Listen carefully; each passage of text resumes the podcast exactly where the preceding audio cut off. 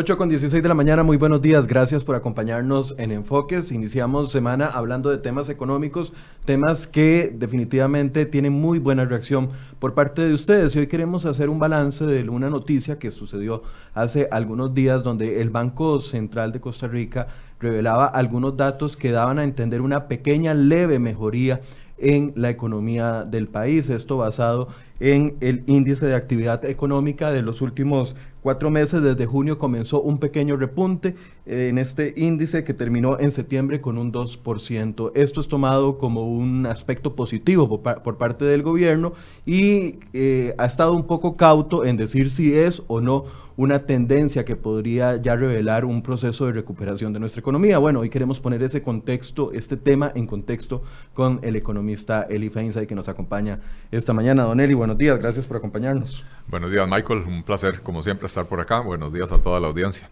Tal vez, Don Eli, empecemos eh, obviamente a todos nos interesa que se recupere la economía, no es un tema de que si el gobierno dice A hay que decirle B o hay que responderle B, C, D.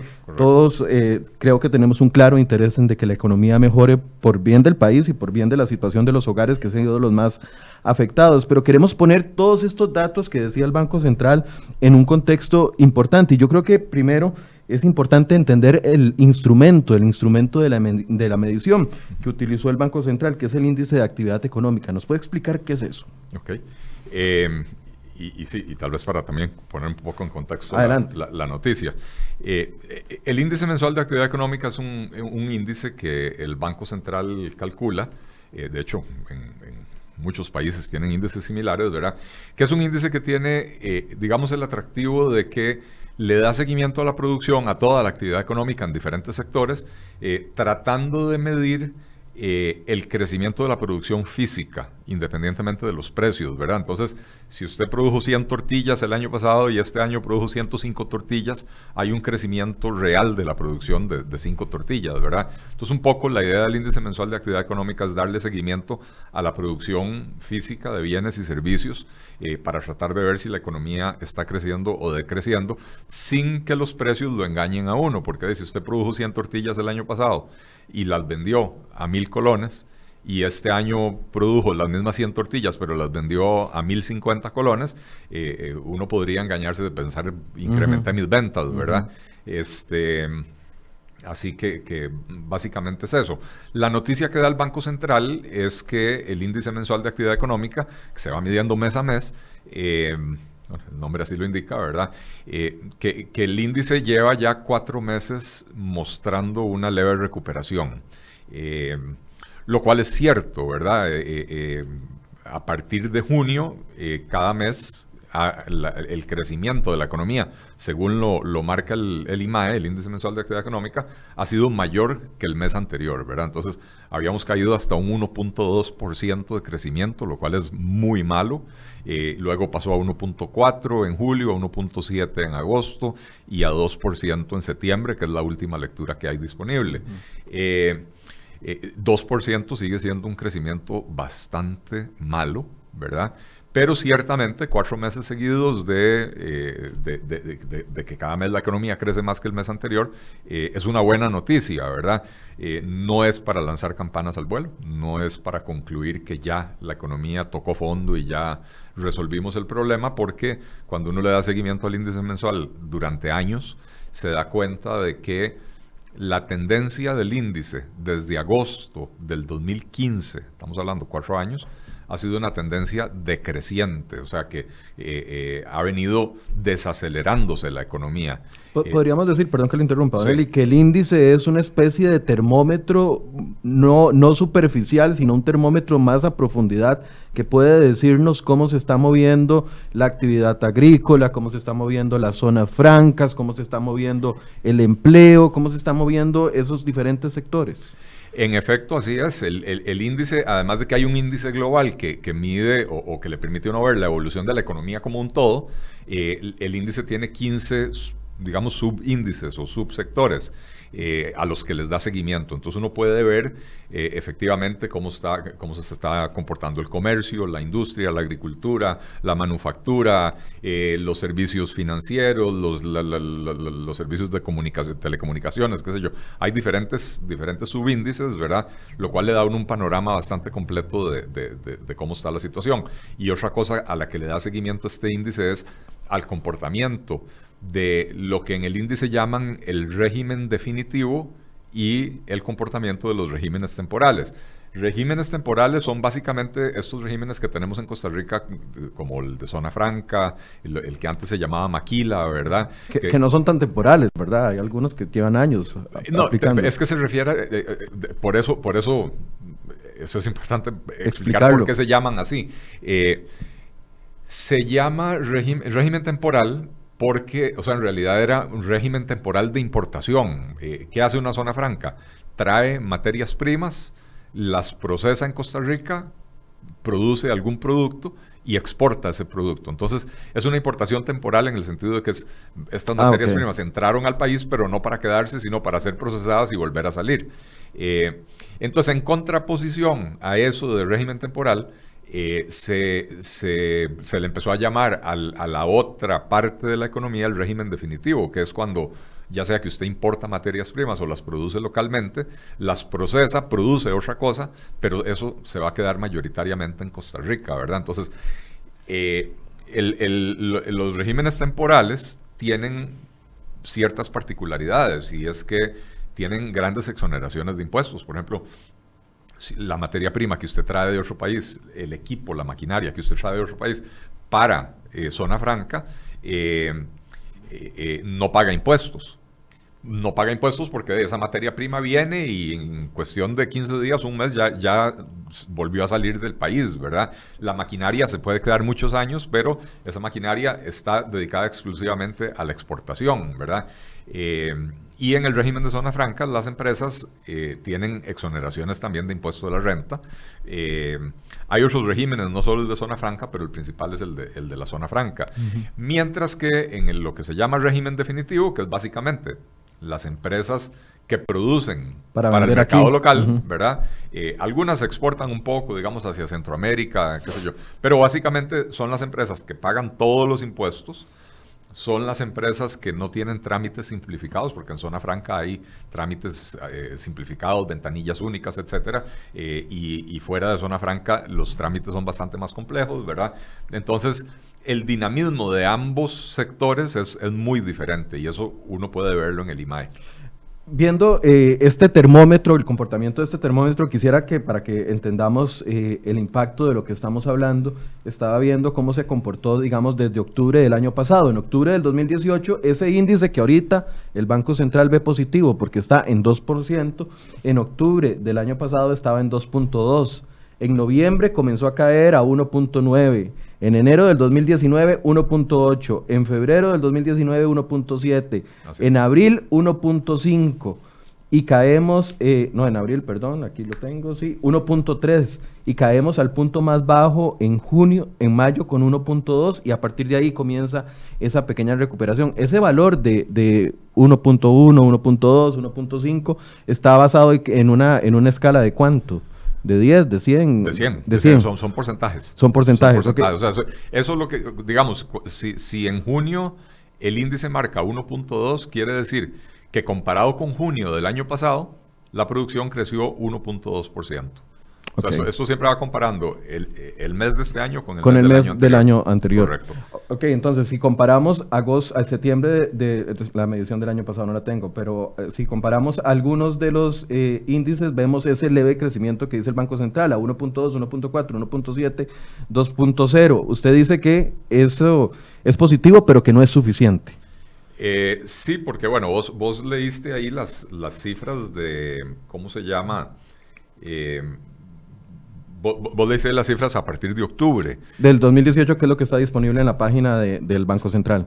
Yo, yo mencionaba eh, que, en agosto del 2015 fue cuando empezó la tendencia decreciente.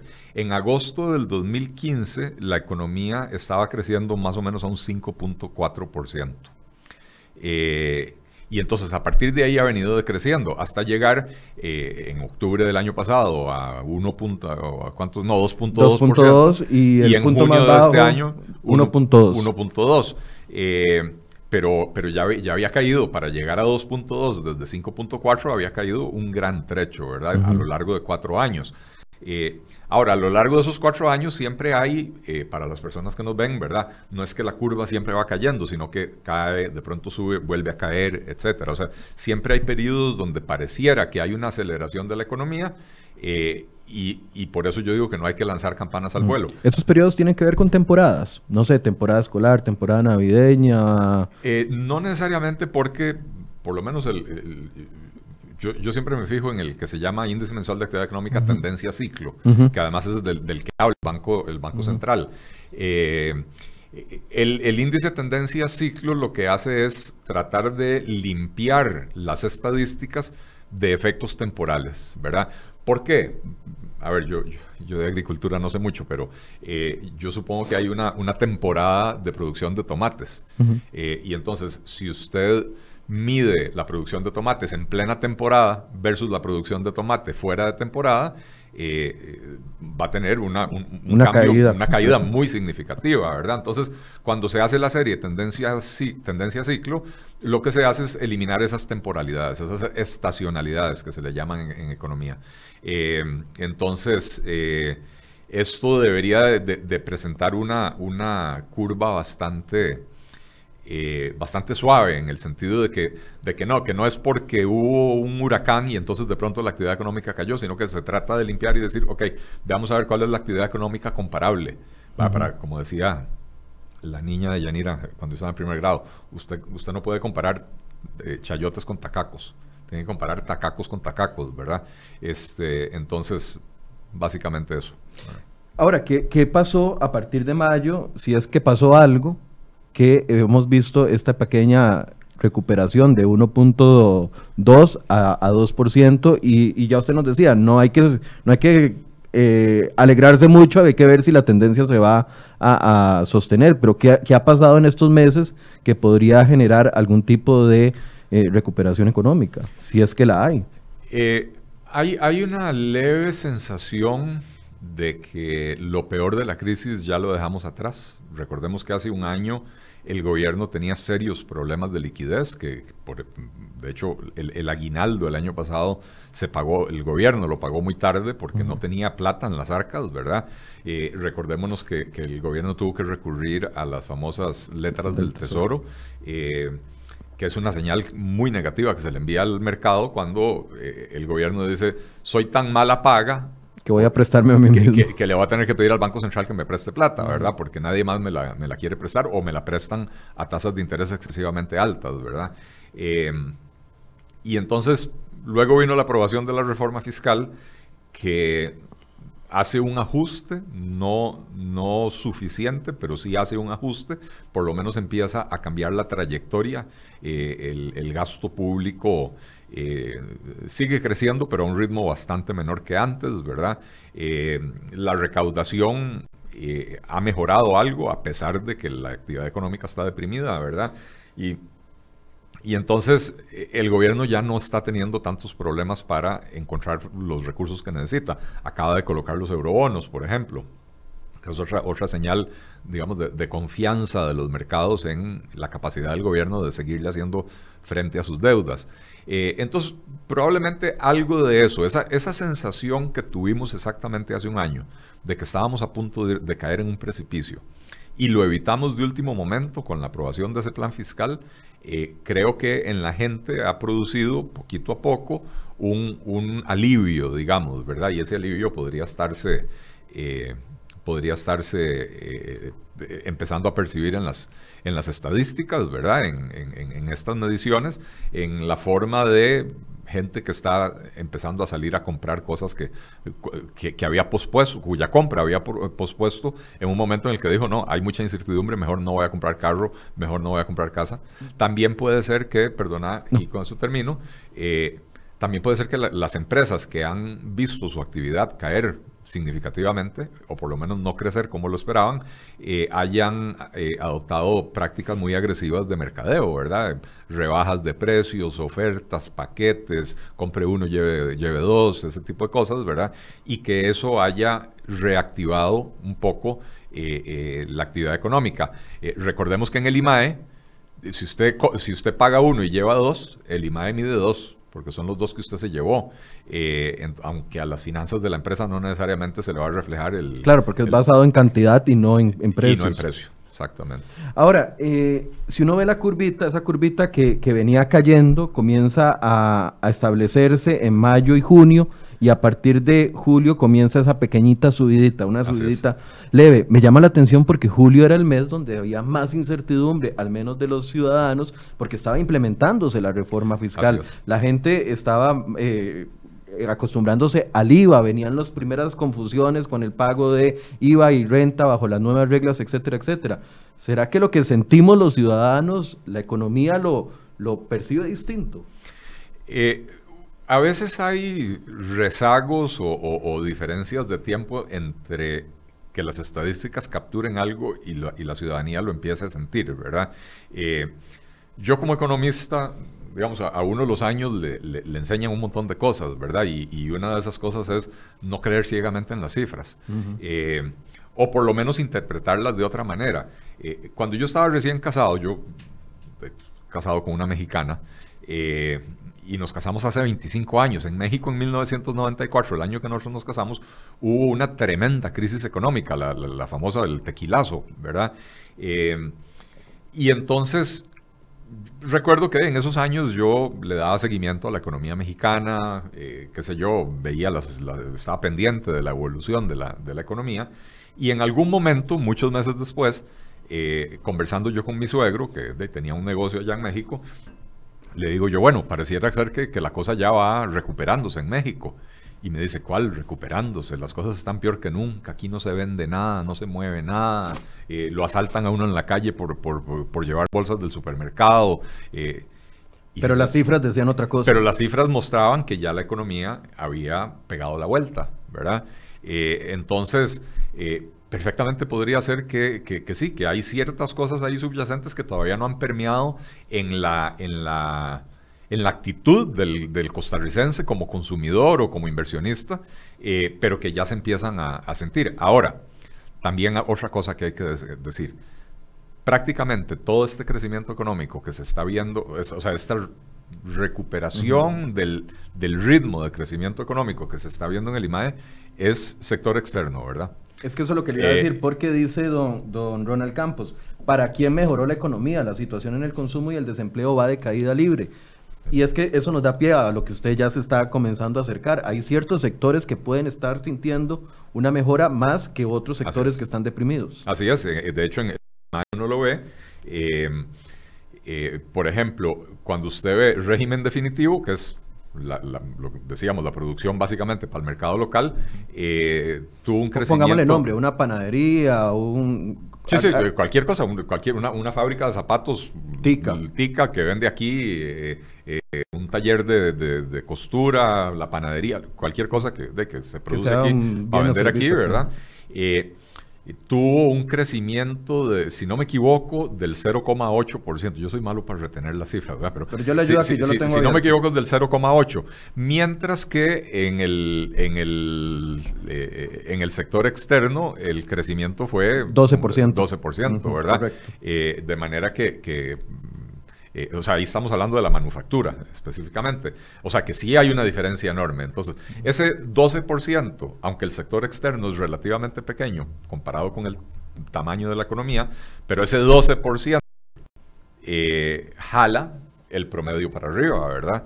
Eh, pero sí, la mayoría de esa recuperación es por ahí. Los sectores que están más golpeados son precisamente los sectores que más empleo generan y sobre todo los sectores que más empleo generan eh, para las personas con menores niveles de educación, con, menos habilidades adquiridas eh, por medio de la formación, ¿verdad? Como la construcción y el comercio. Son dos sectores que no se han recuperado, que siguen, que siguen cayendo. Eh, la agricultura muestra una levísima recuperación. Pero la agricultura muestra una muy leve recuperación después de que tiene un año cayendo dramáticamente, ¿verdad? Tanto la agricultura como la construcción han caído dramáticamente. Claro, entonces por eso eso explica más o menos el comentario que nos hace señor. Hay algunos sectores que puede que no estén sintiendo ningún avance o incluso retroceso, mientras que otros no es lo mismo ir a preguntarle a la señora de la panadería de la esquina a ir a preguntarle a una empresa dentro de zona franca, que tienen dos panoramas completamente distintos. Dos panoramas completamente distintos y, recordemos, este, aquí estoy viendo, la construcción tiene una caída del 12,9, ¿verdad?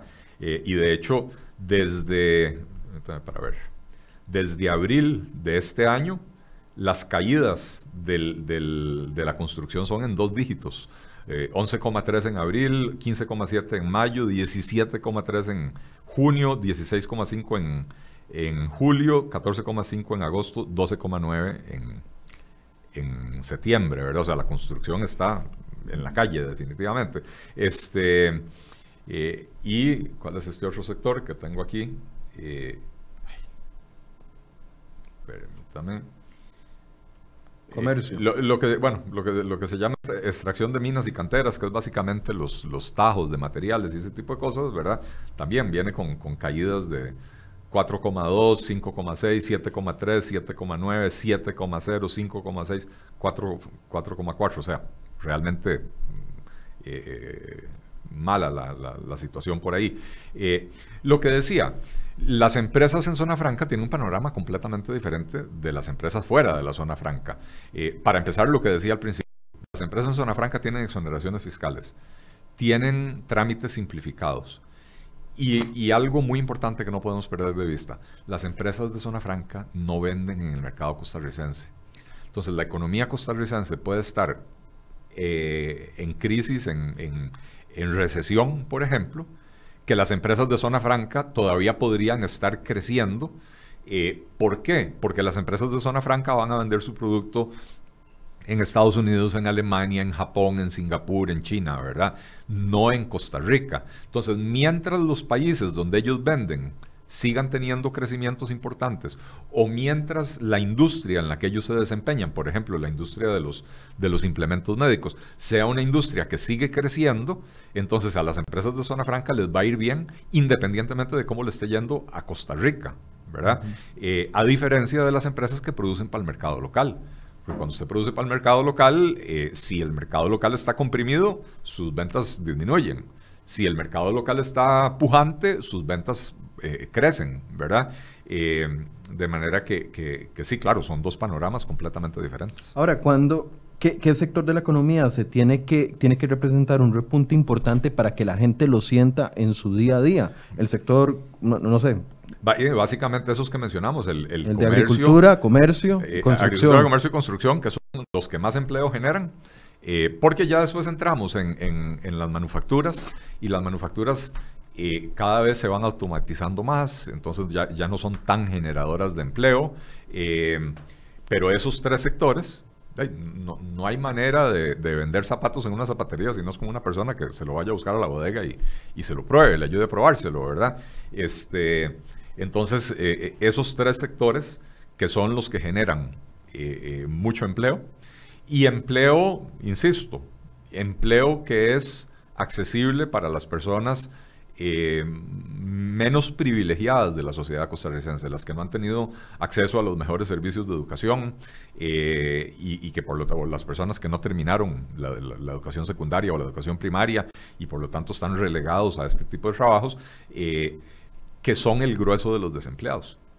Las, la, la, cifra, cuando el presidente del Banco Central hacía esta conferencia de prensa hace algunos días, hablaba de que aumentó la producción en el sector agropecuario y manufactura con esos pequeños eh, aumentos que son de cero punto algo, eh, que hay mayor dinamismo en el sector construcción, decía él, que el crédito del sector privado comenzó a reactivarse después de las bajas en las tasas, que la agricultura mostraba esa pequeña eh, mejoría, pero decía que el, empleo no se, no se ha impactado, que el empleo sigue, continúa igual en, ese, en esa cifra de 11.4. de hecho, y, y, esto es algo muy, muy preocupante, ¿verdad? El, el desempleo en Costa Rica en los últimos 10 años se ha mantenido muy elevado. eh, casi, casi, o sea, un promedio de 10 años da más o menos 9.8%, o sea, prácticamente 10%, eh, lo cual es exageradísimo, ¿verdad? O sea, una economía sana a, lo largo de una década no debería tener un desempleo promedio de más de 5 o 6%, ¿verdad? Eh, y nosotros tenemos ya 10 años con un promedio de casi 10%. Pero además, en los últimos cuatro trimestres, o sea, podríamos hablar, el último año, eh, el desempleo ya, ya no está en ese orden de 9,5 a 10%, sino que ahora está en el orden de 11,5 a 12%. Ya lleva cuatro trimestres seguidos eh, donde, donde el desempleo se, se nos disparó, ¿verdad? Eh, y en el tema del desempleo, pues es, es, otro tema complejo, porque probablemente lo que estamos viendo es lo que se llama desempleo estructural. hay, hay desempleo coyuntural. ¿Qué quiere decir coyuntural? La, actividad económica mermó y entonces digamos, el comercio, que es muy sensible a este tipo de cosas, cuando la actividad económica merma, disminuye sus, planillas. Viene diciembre, aumentan planillas porque se esperan mayores ventas, etcétera, ¿verdad? Eh, entonces, si la actividad económica mermó, disminuye el empleo, pero es algo que se recupera cuando la actividad económica también se recupera, ¿verdad? El desempleo estructural es diferente. El desempleo estructural es el que está compuesto por aquellas personas que tienen un conjunto de habilidades y de conocimientos que ya el mercado no demanda y por lo tanto no logran encontrar trabajo. Eh, usted ve que las empresas de zona franca se quejan de que les cuesta encontrar talento en Costa Rica. O sea, digámoslo claramente, las empresas de zona franca usualmente eh, hablan muy bien de la mano de obra costarricense, hablan muy bien del nivel de talento que encuentran aquí, dominio de idiomas, eh, dominio de áreas técnicas, etc. Pero el problema que tienen es encontrar suficiente gente con ese nivel de talento. Eh, porque, bueno, Costa Rica es un país pequeño, si usted pone aquí un call center, un centro de atención al cliente, lo que sea, en portugués, bueno, ¿cuántas personas que hablen portugués va a encontrar usted aquí en Costa Rica, verdad? Hay un límite a eso. Si usted lo hace en alemán, ¿cuántas personas va a encontrar que hablen el alemán? Pero las empresas de zona franca incluso están empezando ya a tener problema encontrando gente que, tenga un buen dominio del idioma inglés, que se supone que ya se universalizó en la educación en Costa Rica, ¿verdad? Eh, y lo otro que siempre dicen es eh, la cantidad los no suficientes costarricenses están estudiando áreas técnicas, ya sea a nivel universitario de ingeniería o a nivel técnico, ¿verdad?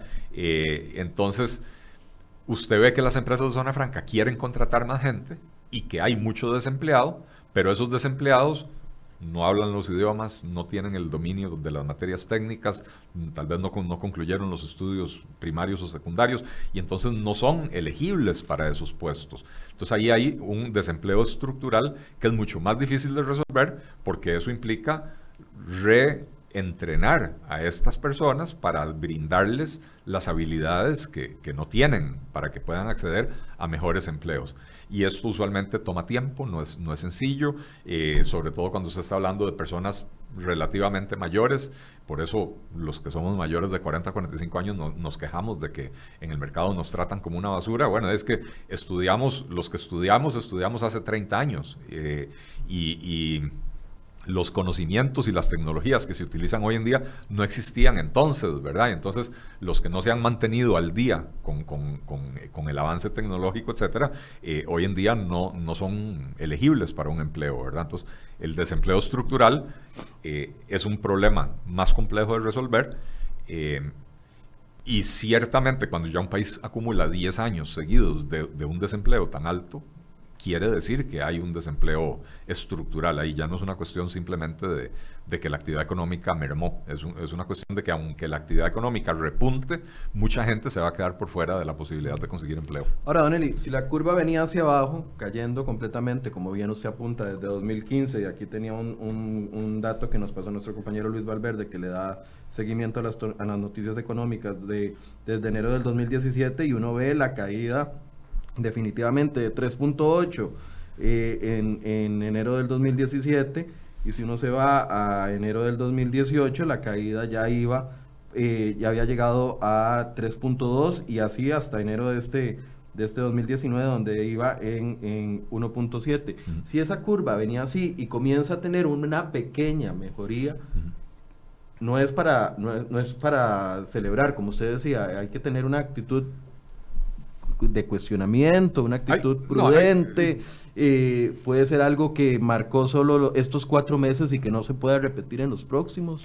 Eh, o sea, hay que tener una actitud cautelosa, no, necesariamente de cuestionamiento. A ver, yo, yo no creo que las cifras mienten. Eh, y en términos generales, el Banco Central hace una magnífica labor con el manejo de las estadísticas, no necesariamente con el manejo de las proyecciones, ¿verdad? Cuando ellos a principio de año dicen la economía va a crecer tanto, pues, casi siempre la pifian, ¿verdad?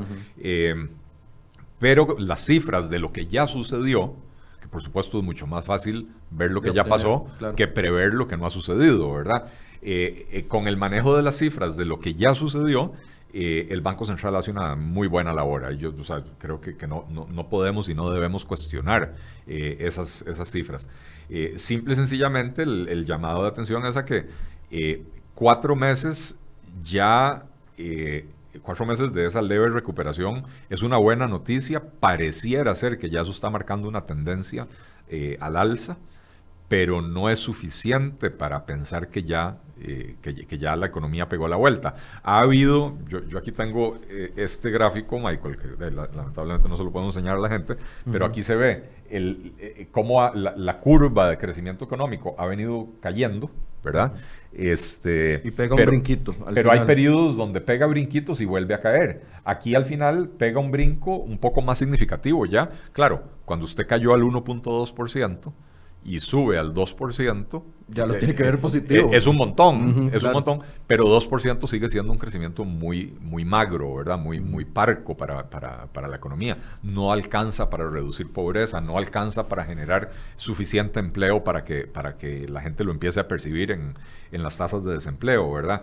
Eh, entonces, lo que hay, hay que verlo con mucha cautela y un poco de optimismo, ¿verdad? Porque, porque sí, ciertamente pareciera ser que hay una, un cambio de tendencia. Y ojalá que así sea por el bien de, todos los costarricenses, ¿verdad? ¿Puede haber ilusión eh, óptica, si fuera del caso, en el tema de que viene la temporada navideña y que la gente está más dispuesta a gastar?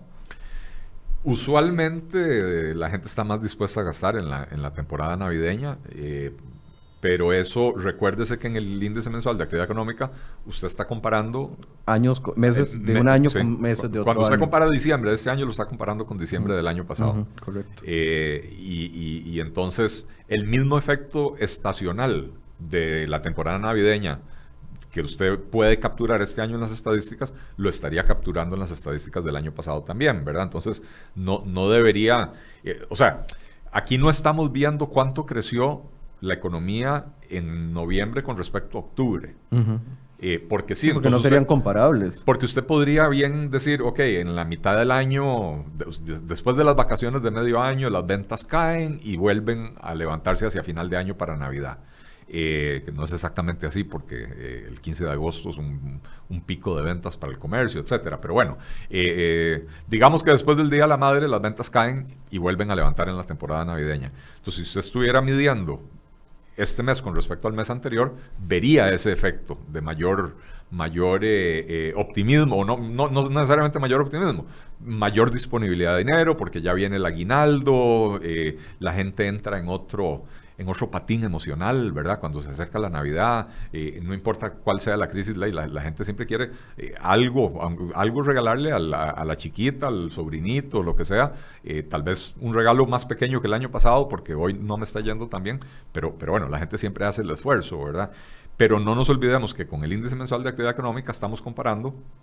o sea, cuando decimos que el crecimiento es del 2% en septiembre, es comparando septiembre de este año con, septiembre, del, año, pasado. Y lo otro es, esas estadísticas llegan hasta septiembre de momento. O sea, la, última lectura fue septiembre. Todavía no hemos entrado en la temporada navideña, ¿verdad? Eh, algo más que, que, probablemente sí está capturando la estadística. Recordémonos que el año pasado, a estas alturas, estábamos viviendo una huelga de casi 100 días.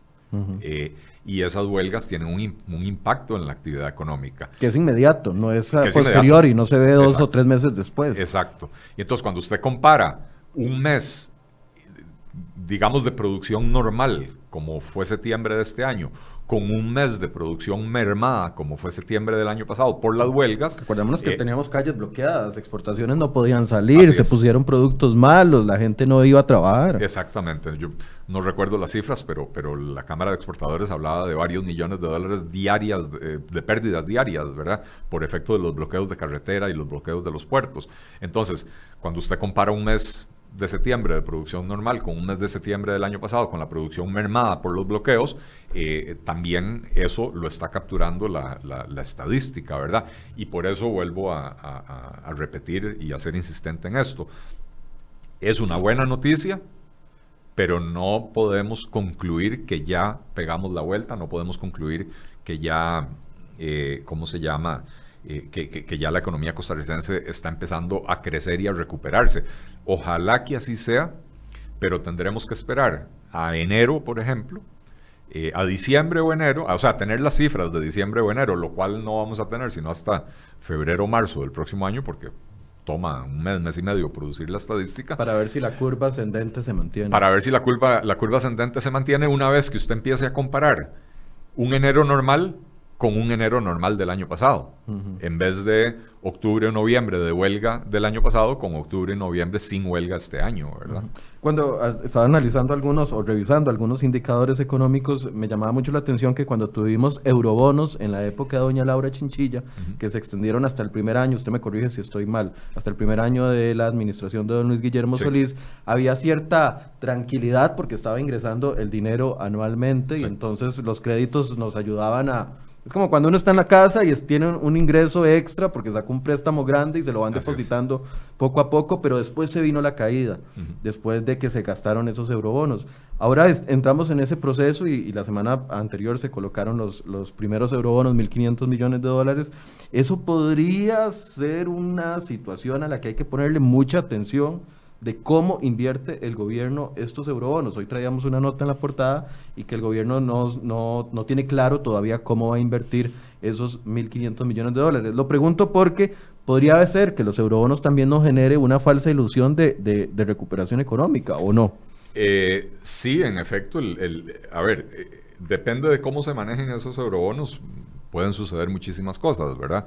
Eh, Parte del problema de estar dependiendo de los eurobonos es que si esos, si esos dólares ingresan al país y se cambian a colones, eso puede provocar inflación. Eh, pero eso también provoca eh, una caída del tipo de cambio. Y la caída del tipo de cambio afecta al sector exportador. Y acabamos de ver en el análisis de las cifras que el sector exportador... Es el que le está yendo mejor. Es el, es el que está empujando a la economía o, jalándola hacia arriba, ¿verdad? Eh, entonces, el, presidente del Banco Central eh, ha, sido, ha sido claro, insistente, en que no va, por lo menos estos 1.500 millones de dólares, no los va a echar a la calle. Eh, ellos tienen usos que le pueden dar sin pasar por el mercado local. Por ejemplo, el, Banco Central había adquirido en, eh, hace un par de años, dos, tres años, un, crédito con, digamos, un crédito, no sé cómo llamarlo, con el Fondo Latinoamericano, el FLAR, ahora se me olvida el nombre, eh, que, es un fondo que le presta dinero a bancos centrales eh, y el objetivo de este crédito que obtuvo el Banco Central fue para enfrentar o confrontar cualquier intento de especulación que pudiera intentar manipular el tipo de cambio en Costa Rica. Entonces, fueron mil millones de dólares que entraron a las arcas del Banco Central. Esto tiene un efecto disuasorio sobre los, sobre los eh, especuladores, porque un especulador que diga voy a apostar 10 millones de dólares en el mercado para, hacer un... Eh, eh, para, provocar un caos en ese, en ese mercado, porque en Río Revuelto ganancia de pescadores, ya ahora se lo piensa mejor porque el Banco Central tiene mil millones de dólares ahí guardados para combatirlo, ¿verdad? Para neutralizar su intento de manipular el tipo de cambio, ¿verdad? Entonces, el Banco Central perfectamente podría cancelar esa deuda con este dinero que ingresó. Entonces, ese dinero no entra al mercado costarricense. En la medida que eso tenga que salir de las arcas del Banco Central, cambiarse en el mercado cambiario local eh, y el gobierno utilizarlo para sus gastos, eh, ahí sí puede tener un, impacto en, el tipo de cambio, que no necesariamente es bueno para la economía. Eh, y, podría hasta tener... y en la inflación, a menos de que el Banco Central neutralice. ¿Cómo neutraliza el Banco Central? echa, echa dólares, ¿cómo se llama? Cambia los dólares, echa colones a, circular, este, y, y entonces para, para evitar inflación emite bonos para recoger ese dinero. Pero al emitir bonos, eso tiene un costo, porque el Banco Central tiene que pagar una tasa de interés. Entonces, igual, esa, esa, tasa de interés le incrementa el costo al Banco Central y, esa, y ese aumento del costo del Banco Central también es inflacionario, ¿verdad? Entonces, o sea, eh, eh, el manejo de estos recursos es bastante, es bastante complicado. Eh, en el pasado, entraban los eurobonos y se utilizaba para, para pagar salarios, para pagar gasto corriente el gobierno se comprometió que esta vez los eurobonos se iban a utilizar básicamente para canjear deuda. Para ordenar eh, las deudas que tenemos. Exacto, o sea, que si, el, que si el gobierno tiene un montón de deudas con vencimiento a corto plazo, van a ir a ofrecerle, y de hecho lo han hecho, ir a ofrecerle a los inversionistas, decirle, bueno, ese bono que usted tiene que vence dentro de tres años, se lo voy a cambiar por este otro que vence dentro de doce. Eh, le mejora la tasa de interés, etcétera, etcétera, pero eso le permite al gobierno hacer un manejo más holgado de, su, de su, cronograma de pagos, ¿verdad? Eh, entonces, claro que hay que prestarle muchísima atención, porque si esto fuera plata para incrementar el gasto público irresponsablemente, entonces se borraría con el codo lo que se hizo con la mano a la hora de, aprobar la reforma fiscal. Eh, eh, insisto, el gobierno ha dicho que no pretende hacer eso, pero conforme se acerque la campaña política y sobre todo la campaña presidencial, eh, los gobiernos tiende a picarles la mano de tratar de gastar plata para generar una sensación de bonanza para favorecer a su partido político, ¿verdad? Entonces hay que ser muy vigilantes de cómo se utiliza ese dinero. ¿Qué debería estar haciendo el gobierno para aprovechar esta, esta leve, estos dos factores que están ayudando a la, economía? Uno, esta leve, este leve incremento que, que reporta el IMAE y la entrada de eurobonos, que dinero que se colocó y, a, buenas, en buenas condiciones. ¿Qué debería estar haciendo el gobierno para que esto no sea nada más una ilusión, como algunos ya lo catalogan, o que sea algo temporal, sino montarse en esta ola y, tratar de impulsar la economía hacia adelante. Para que la gente que ahorita nos está diciendo, es que yo no lo estoy sintiendo en mi hogar, sigue el mismo desempleo, siguen los productos caros, siguen cerrando negocios, sigue... O sea, la gente, que eso es lo que nos está comentando ahorita en, esta transmisión. Sí. Bueno, yo, yo lo primero que le recomendaría al, gobierno, al, presidente de la República, al nuevo ministro de Hacienda apenas llegue a Costa Rica, a, la ministra de... Bueno, a todos los que tienen que ver con, la actividad económica, que se monten en un carro eh, sin vidrios entintados y que vayan a recorrer lentamente las calles de San José, de Cartago, de, de cualquier centro de ciudad y cuenten el número de locales que están cerrados y ojalá el número de locales que hoy están cerrados, que no estaban cerrados hace un año, ¿verdad? Eh, porque, como decía yo anteriormente, las cifras, las estadísticas pueden reflejar una pequeña recuperación, pero es una recuperación a un nivel de crecimiento todavía insuficiente. El 2% no alcanza para resolver los problemas del país. Costa Rica debería estar creciendo Hoy, hoy se calcula que el potencial de crecimiento de Costa Rica es más o menos un 3,5%. Eh, Costa Rica debería hacer reformas estructurales que permitan incrementar ese potencial por lo menos a un 4,5 o 5%. Creciendo a esa velocidad, sí podríamos impactar el desempleo o el tema de la pobreza, que sigue también estancado durante tantos años. Al 5%. Al 5%, sí. Si usted sostiene un crecimiento de 5% durante 10, 15 o 20 años, sucede lo que sucedió en Panamá, ¿verdad? Eh, eh, y, hay que ser claros, a ver, Panamá tiene otro montón de problemas. Sí, desigualdad pero, es uno de los más grandes. Sí, pero, pero Panamá, eh, o sea, es más fácil resolver el problema de la desigualdad cuando usted tiene dinero que cuando no lo tiene. Cuando no lo tiene, la única forma es a la venezolana.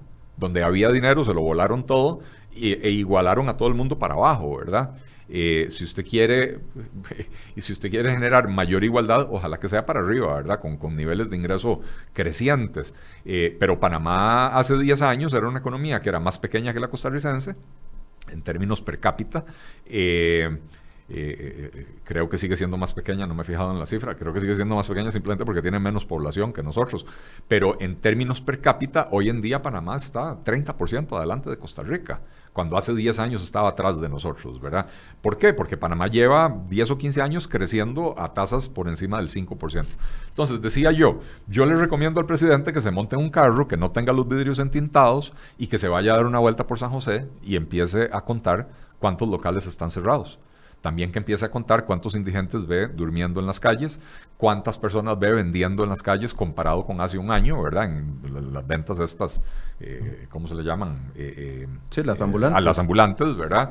Este, Cuando uno ve en una autopista ya una venta ambulante es mala noticia por todo lado. Exactamente. No solo la, la, economía reprimida, sino también las presas que no se van a mover. Cuando usted llega a un semáforo y, en ese semáforo de pronto le empiezan a aparecer eh, un, tipo que va a hacer malabarismo a cambio de monedas, otro tipo que le quiere limpiar las ventanas a cambio de monedas, otro que está vendiendo eh, papas y plátanos, otra que está vendiendo audífonos de teléfono, etcétera, etcétera. Y, usted cuenta 6, 8, 10 personas en ese mismo semáforo, es una clara señal de que la gente la está pasando muy mal y están buscando eh, cómo resolver su problema, ¿verdad? pero no necesariamente en condiciones, en las condiciones que quisiéramos. Una persona que está en la carretera todo el día se expone a accidentes, se, expone a asaltos, constantemente está eh, eh, aspirando los humos de los vehículos, ¿verdad? Las, las, emisiones de los vehículos. Entonces ah, tiene afectaciones en la salud y probablemente si están vendiendo eso. Probablemente si están vendiendo papitas en, un semáforo, no tienen seguro social, ¿verdad? Y entonces se están enfermando sus cuerpos sin tener acceso a los servicios de salud. Eh, entonces, dense una vueltita, dense una vueltita por el centro de la ciudad, dense una vueltita por los moles, porque ahora que se aproxima la temporada navideña es cuando usualmente los moles, todos los comercios están llenos, llenos de mercadería, llenos de promociones, llenos de eso. Y usted va a los moles y ve que hay locales vacíos y ve que los locales que todavía están ocupados, ya, ya uno empieza a notar que no tienen tanto inventario como normalmente uno eh, ve en la temporada navideña o en la temporada pre-Black Friday o lo que sea, ¿verdad? Eh, dense esa vuelta para que se den cuenta de que las estadísticas todavía no se reflejan en la calle eh, y que hay que hacer algo, uno, por esa masa de gente desempleada que no va a poder conseguir empleo por más que crezca la zona franca, ¿verdad? Sino que hay que reactivar el comercio, hay que reactivar la, eh, industria, la construcción, eh, la agricultura, ¿verdad? Eh, y que entonces ojalá entiendan que hay que tomar medidas de reactivación económica, medidas para incrementar la productividad de los factores de producción, que es la única forma de enriquecerse, ¿verdad? Estas imágenes que veíamos de locales vacíos son imágenes recientes que hicimos hace algunos días en San José Centro, pero eh, habíamos hecho también una, serie de, de, tomas en el sector de Punta Arenas y es que es el mismo cuento. Yo Punta Arenas es peor. Punta, Punta Arenas está, bueno, igual el informe del Estado de la Nación reflejaba sobre los índices y Punta Arenas o Pacífico Central de, último en todos esos índices de, relacionados con economía. Pero es, eso es lo que se ve en todas las provincias, es que todos los costarricenses estamos viendo eso. Así es, así es. Yo, yo recientemente estuve en, una reunión en Punta Arenas con un grupo de gente local este, en, en el Roble y eh, entre el grupo había cinco o seis muchachos de entre 30 y 35 años. Entonces, a mí me gusta conocer a la gente con la que hablo, les pregunto quiénes son, qué hacen, a qué se dedican, etc. Y eran muchachos limpios, decentes, no, no, no, no eran, eh, no eran piedrerillos, ni drogadictos, ni, ni, nada por el estilo. muchachos muy decentes, eh, se les veía en su actitud, en su forma de vestir, y yo les pregunto, ¿y ustedes a qué se dedican? Y ninguno tenía empleo. Eh, uno me dijo que, él estaba trabajando en una empresa eh, que cerró y, se quedó sin el, sin el trabajo. Otro me dijo que tenía un contrato, no un contrato, que era eh, amigo de, de, una persona que se dedica a instalar vidrios. Y entonces esta persona, cuando tiene más contratos de los que puede manejar, lo llama y le da él el excedente. Y entonces me dice, a veces trabajo una semana al mes, a veces una semana cada dos meses, hay meses que tengo trabajo todo el mes, pero no hay nada fijo, no hay nada seguro, ¿verdad? Eh, y los otros dos simple y sencillamente, bueno, uno, uno se había metido a estudiar otra vez porque entendió que necesitaba capacitarse en algo nuevo para, para poder tener más oportunidades de empleo, eh, pero básicamente la situación es, es, es terrible, ¿verdad? Eh, la gente no está encontrando empleo. Y en, y en Punta Arenas, prácticamente las oportunidades de empleo han desaparecido, ¿verdad? Todo lo que es industria eh, eh, ha cerrado, la, la, industria pesquera está muy deprimida, eh, algo tiene que ver con esto, el, tema de la pesca de arrastre, que lo hemos comentado aquí, y, y, cómo se llama, y el comercio, que es la otra gran fuente de empleo, está completamente deprimido porque la gente no tiene trabajo y no tiene con qué comprar. Entonces, a ver, mi conclusión es que esta leve mejora de, 0 de 1.2 a 2%, que es lo que, lo que ha visto en tendencia el Banco Central, alcanza para que la gente sienta eso en sus hogares, en sus comunidades, en, las zonas donde, donde viven para que se impacte el empleo. No alcanza, no es suficiente. Em, no, no es suficiente. Al, al 2% el crecimiento no es suficiente. Eh, lo cual no quiere decir que estamos mejor al 2% que al 1.2, ¿verdad? Estamos mejor al 2% que al 1.2. Y ojalá esta tendencia continúe y que el, que el próximo mes, cuando revelen las cifras de octubre, eh, en vez de 2% sea 2.3 o una cosa, y que siga esta tendencia creciente y que volvamos a ubicarnos por lo menos en el 3,5%, que se, que supone que es el, potencial de crecimiento de la economía. Eh, pero tampoco al 3,5 alcanza.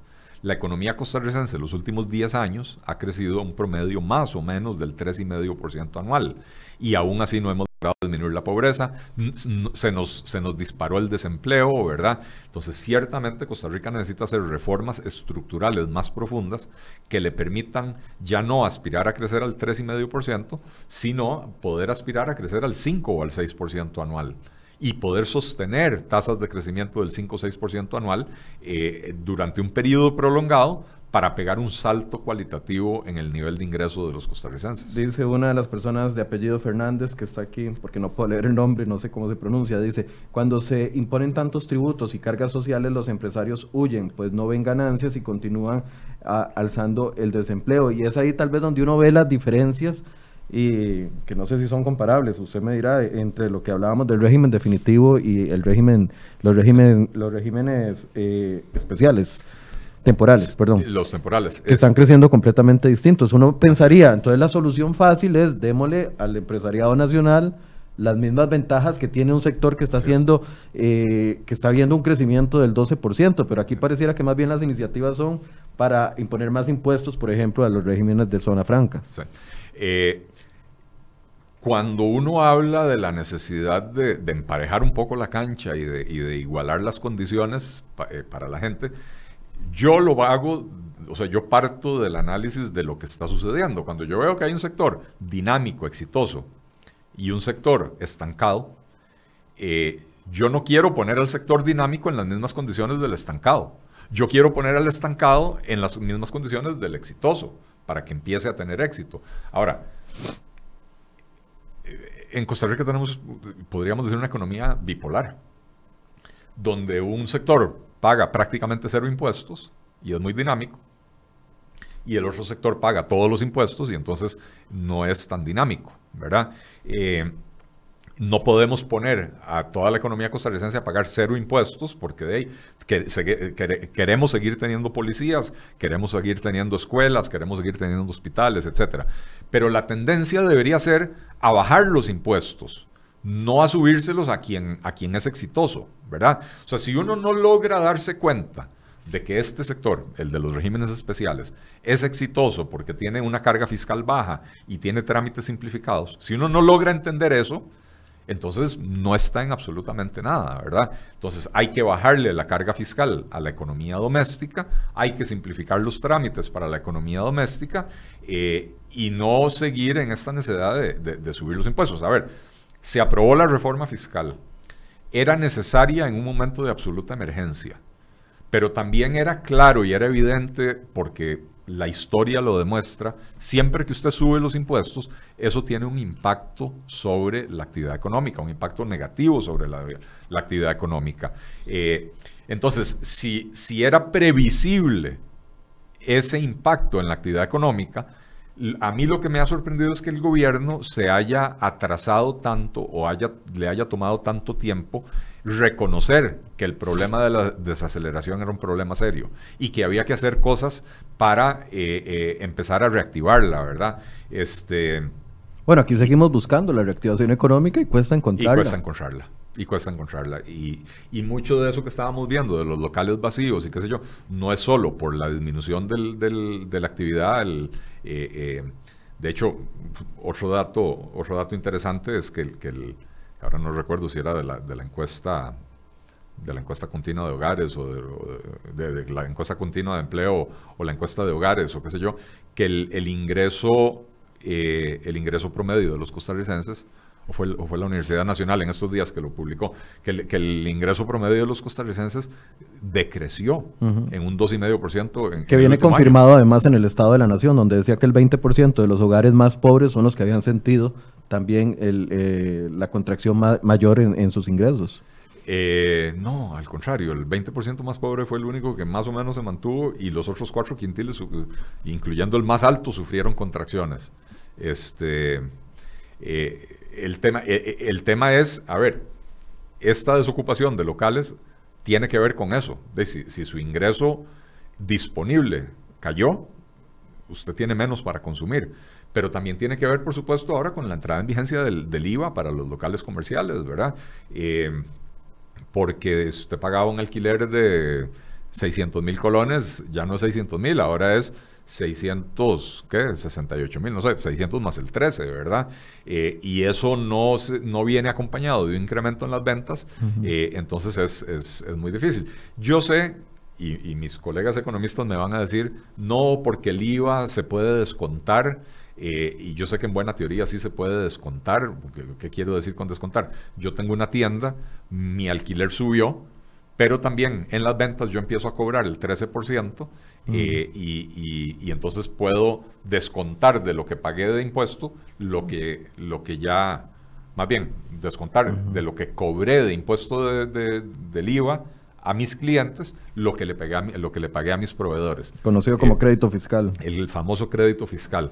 Eh, pero, a ver, es un sistema muy engorroso para el pequeño comerciante estar aceptando las facturas, porque uno recibe una factura electrónica y tiene que aceptarla en los siguientes siete días, eh, y esto implica que entonces el comerciante tiene que tener alguien dedicado específicamente a estar atendiendo el email para estar aceptando facturas, o tiene que contratar un contador, entonces se incrementaron los costos para poder atender el régimen del IVA. Entonces, no necesariamente todo el, todo el crédito fiscal, eh, o sea, no necesariamente uno recupera el 100% del impuesto que paga en el alquiler con el crédito fiscal. Mucho de eso se va a lo comido por lo servido, pagando contadores y pagando personal extra y todo lo demás. Y eso se ve en esos locales cerrados, ¿verdad? Eh, entonces era, era previsible que esto sucediera. Lo que es insólito es que el gobierno no haya sido mucho más agresivo en promover eh, eh, medidas para la reactivación económica, para la reestructuración, para las eh, reformas estructurales que permitan empezar a crecer en otro plano. Aquí le dicen, Don Eli, que diga que es reforma estructural, que no diga que si reforma estructural es más nuevos impuestos. No, no, estamos hablando de eso. Lo, dije anteriormente, no podemos seguir pensando que la solución es subir impuestos.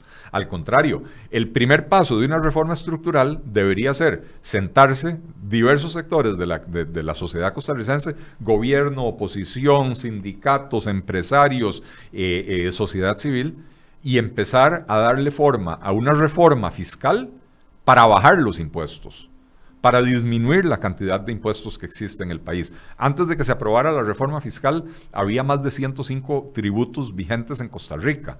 Ahora con la reforma fiscal ese número subió, porque la reforma fiscal creó nuevas categorías de impuestos eh, que antes no existían, ¿verdad? Entonces estamos hablando de un país con 100, 120 impuestos vigentes. Eh, cuatro de esos impuestos recaudan 85, 90% de todo lo que se recauda. Que es IVA, eh, renta, el impuesto a los combustibles. Eh, y aduanas. Y aduanas, correcto. Y aduanas, este, y, cómo se llama, eh, y, entonces, ¿para qué tenemos, si, cuatro impuestos recaudan prácticamente la totalidad, ¿para qué tenemos los otros ciento y resto impuestos, verdad?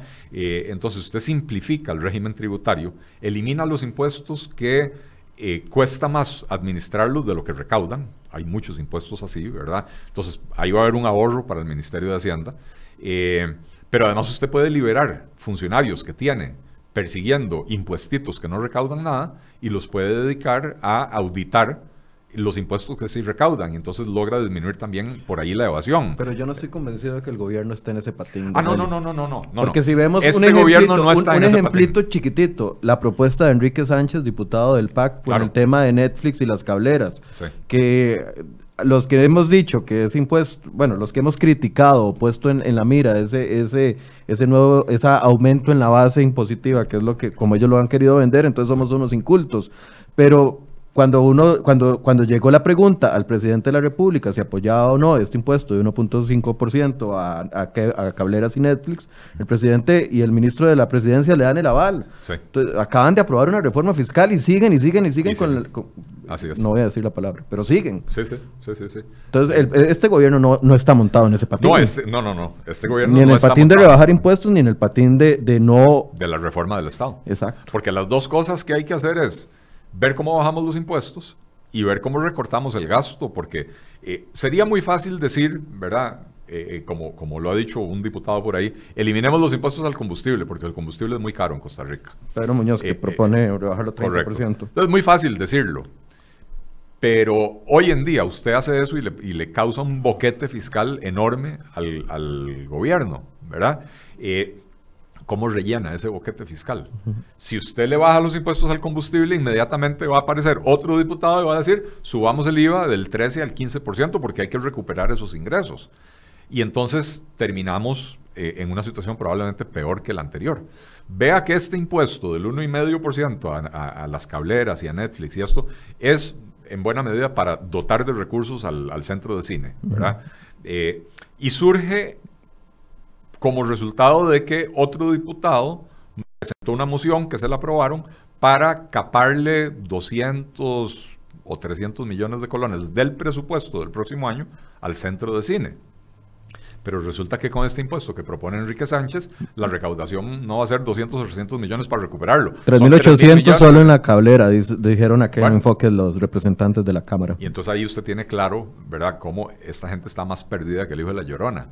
No, no. Cuando yo digo que esto es lo que hay que hacer, es que esto es lo que hay que hacer, no es necesariamente lo que este gobierno quiere hacer, ¿verdad? Pero cuando me, pues, me preguntan a qué me refiero con una reforma estructural, lo primero es eso, ¿verdad?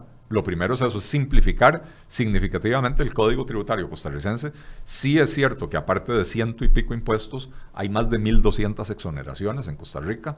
Entonces, al final de cuentas, tenemos muchos impuestos con tasas muy altas que los paga relativamente muy poca gente y entonces sí tenemos que ampliar la base, eliminando la mayoría de esas exoneraciones. Eh, eh, pero entonces usted baja los impuestos, pero amplía la base, puede mantener la recaudación, no abrirle un boquete fiscal al gobierno, ¿verdad? Eh, o sea, esto hay que hacerlo responsablemente, no al tan tan, ¿verdad? Bueno, y todo hay que ver qué política va a implementar el nuevo ministro de Hacienda, porque ya debería estar para finales de este mes llegando, y con doña Rocío Aguilar teníamos por lo menos un panorama claro de cuál era la política que iba a llevar el gobierno, pero sale doña Rocío Aguilar y pareciera que todos quedamos confundidos porque una vez más, cuando le, van y le preguntan al ministro de la presidencia y a don, y a don Carlos Alvarado sobre este impuesto de 1.5%, yo daba por sentado que iba a decir, no, no, nada más, ya pasamos impuestos, eso no lo vamos a apoyar. Y, ¿sabes qué? Se callaba Michael. Ahí está. Sí, sí, sí, sí. Eh, no, no, la actitud. Y, y, la semana pasada, si no me equivoco, salió en otro medio digital eh, una entrevista que le hacen al presidente eh, y le preguntan por la reforma del Estado porque acordémonos que el gobierno planteó que después de la reforma fiscal venía la reforma del empleo público y después la reforma del Estado.